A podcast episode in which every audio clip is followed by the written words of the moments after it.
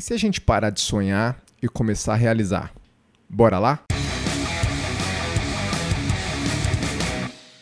Fala galera, beleza? Meu nome é Rafael Figueiredo, eu sou personal trainer e também tô na luta para manter minhas resoluções de ano novo em dia. Espera aí, como assim resoluções de ano novo? Já é fim de janeiro, Rafa. Fica tranquilo, já já você vai entender que não faz diferença qual é o mês que você está vendo isso. Por enquanto, você deve estar tá se perguntando: por que, que eu estou postando isso aqui agora e não na semana de Réveillon, quando todo mundo estabelece as metas de ano novo? E a resposta é porque é muito fácil definir algumas metas aleatórias. O difícil é se manter firme no propósito e atingir os seus objetivos. Eu vou compartilhar com vocês algumas estratégias que vão ajudar a manter o foco e chegar onde a gente quer. Mas para isso, a gente vai ter que seguir alguns passos fundamentais. Você não achou que ia ser fácil assim realizar seus sonhos sem nenhum esforço, né? O primeiro passo para resolver essa situação é entender como a nossa mente funciona. Em geral, é sempre a mesma história. Chega o fim de dezembro ou o nosso aniversário, enfim, qualquer data icônica e a gente começa a fazer metas para emagrecer, para enriquecer, para resolver todos os nossos problemas. E nem precisa ser uma data tão icônica assim, para falar a verdade. Pode ser só uma segunda-feira ou o primeiro dia do mês, qualquer número redondo o início de qualquer coisa. Você já reparou, por exemplo, que nas segundas-feiras a academia fica sempre lotada? Você precisa ficar disputando vaga no supino, no leg press, enquanto na sexta-feira fica parecendo um deserto? Então, tem um estudo da Universidade da Pensilvânia que é o The Fresh Start Effect, Temporal Landmarks Motivate Aspirational Behavior, quer dizer o efeito de recomeço. Marcos temporais motivam o comportamento aspiracional. E esse estudo demonstra que marcos temporais costumam motivar em nós, réis mortais, a refletir sobre como está a nossa vida e buscar realizar mudanças nos nossos comportamentos. No estudo é mostrado que mesmo marcos menores, como um corte de cabelo novo, por exemplo, tem esse efeito de fazer com que tenhamos vontade de mudar, de evoluir. Ou seja, faz parte do comportamento humano planejar, definir metas a partir dessas datas e marcos temporais. Mas, como eu falei antes, nas sextas-feiras a academia fica parecendo um deserto, certo? Isso aí, a gente promete para si mesmo que vai mudar tudo e desiste logo ali na esquina. E por que, que a gente desiste? Porque a gente sonha e acha que definiu metas. Eu vou explicar isso melhor para vocês.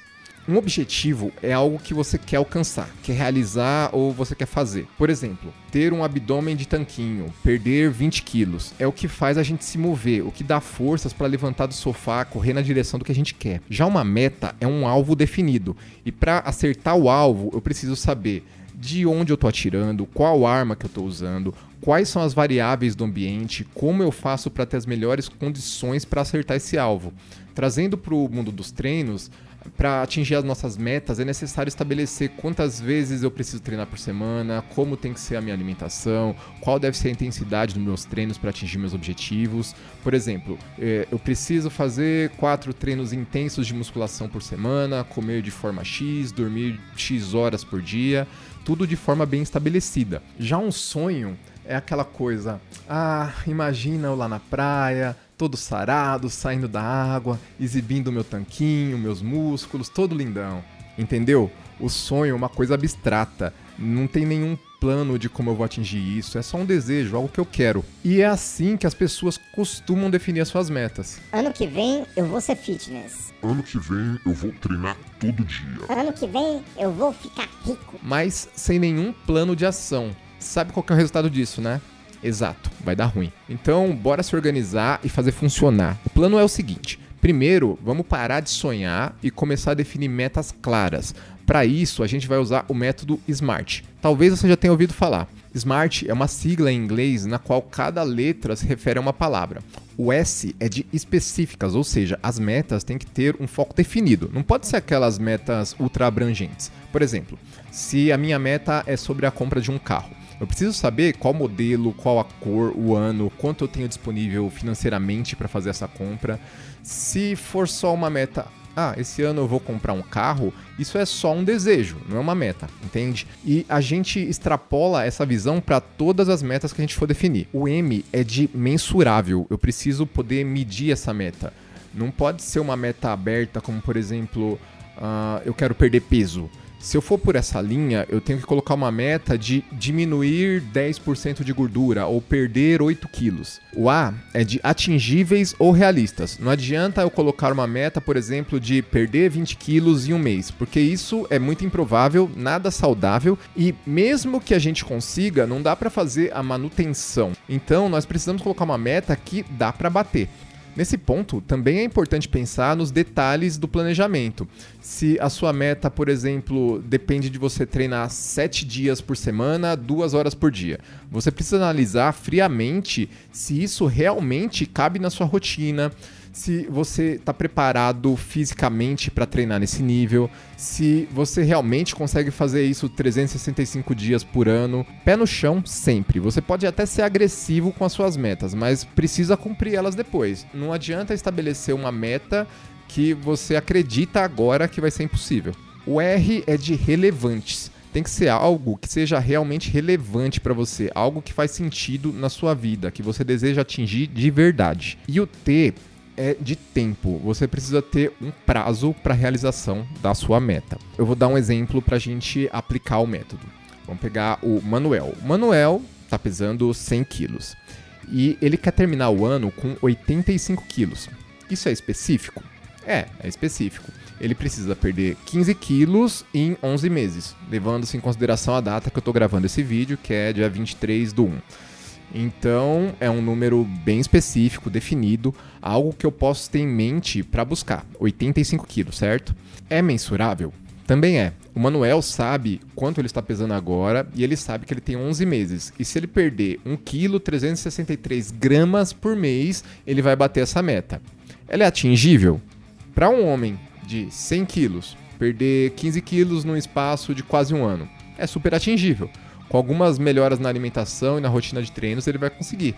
Ela é relevante? Aí é que tá. Para isso, a gente precisa entrar lá na cabeça do Manuel.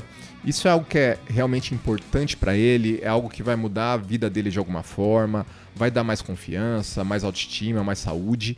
Ele precisa acreditar de verdade que alguma dessas coisas é algo importante para ele. Ele precisa realmente querer realizar essa transformação, ver valor nisso. Se para ele for algo irrelevante, com certeza ele vai desistir antes de atingir a meta. E ele tem um prazo para realização dessa meta? Tem. O Manuel definiu que vai bater a meta dele até dia 31 de dezembro. Então, bora lá que o tempo tá passando, Manuel. Bora se mover. Agora eu acho que você já entendeu. Vamos estabelecer as suas próprias metas. Mas não adianta também colocar mil metas, porque fica impossível acompanhar e realizar isso. Você tem que estabelecer poucas metas. Eu sugiro, no máximo, uma dentro de cada um desses cinco grandes grupos que eu vou falar. Primeiro é saúde física. Pode ser, por exemplo, diminuir o seu percentual de gordura para um determinado patamar, pode ser treinar pelo menos três vezes por semana. Uh, o segundo grupo seria saúde mental. Um exemplo aqui, definir ter um tempo para você todos os dias, por exemplo, para tocar o instrumento musical que você curte por 20 minutos. O terceiro grupo seria uma meta de família. Você poderia definir, por exemplo, uma meta de tempo de qualidade que você vai passar com seu marido, com sua esposa, ou, por exemplo, passar uma vez por semana na casa dos seus pais. O quarto grupo é o desenvolvimento pessoal e pode ser um curso, uma meta de leitura, aprender um novo idioma. O quinto grupo é desenvolvimento profissional ou financeiro.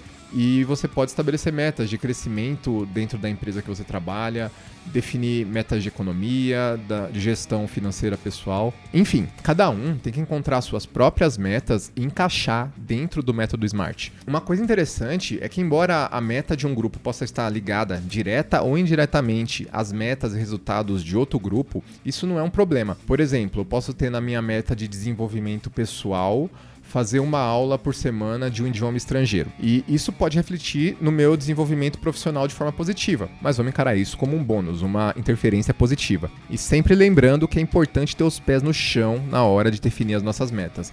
Você precisa ter foco em poucas coisas para executar o plano de maneira satisfatória. Outro ponto importante é fracionar as metas. Metas pequenas são mais fáceis de bater. O que você acha mais fácil? Perder 15 quilos em um ano, perder 1,250 kg por mês ou perder 42 gramas por dia. Nos três casos, o resultado é o mesmo. Você vai perder 15 quilos em 12 meses. Mas quando olhamos de maneira fracionada, fica mais fácil, fica mais alcançável. Então, sempre que você for definir um objetivo de longo prazo, divida em metas de curto e médio prazo. Isso também vai facilitar o acompanhamento das metas e evitar que você deixe tudo para o último minuto, que é uma coisa que vai para a lista do que fazer para destruir todos os seus resultados. Aí você tá lá, fazendo tudo certinho, no caminho, vira para mim e fala: Rafa, bati minhas metas. Aê! E agora? O que, que eu faço? Agora é hora de reavaliar, analisar a sua vida, tentar entender se você já está realmente onde você quer, se você chegou numa fase de manutenção ou se você ainda precisa evoluir em alguma área. A partir disso, você desenvolve novas metas e segue o jogo. Eu acredito que uma vida plena e feliz depende de uma constante busca pela evolução. Então, pelo menos para mim, nunca chega realmente uma fase de manutenção. Sempre eu tenho algo para ser melhorado, seja física, psicologicamente, intelectualmente, enfim.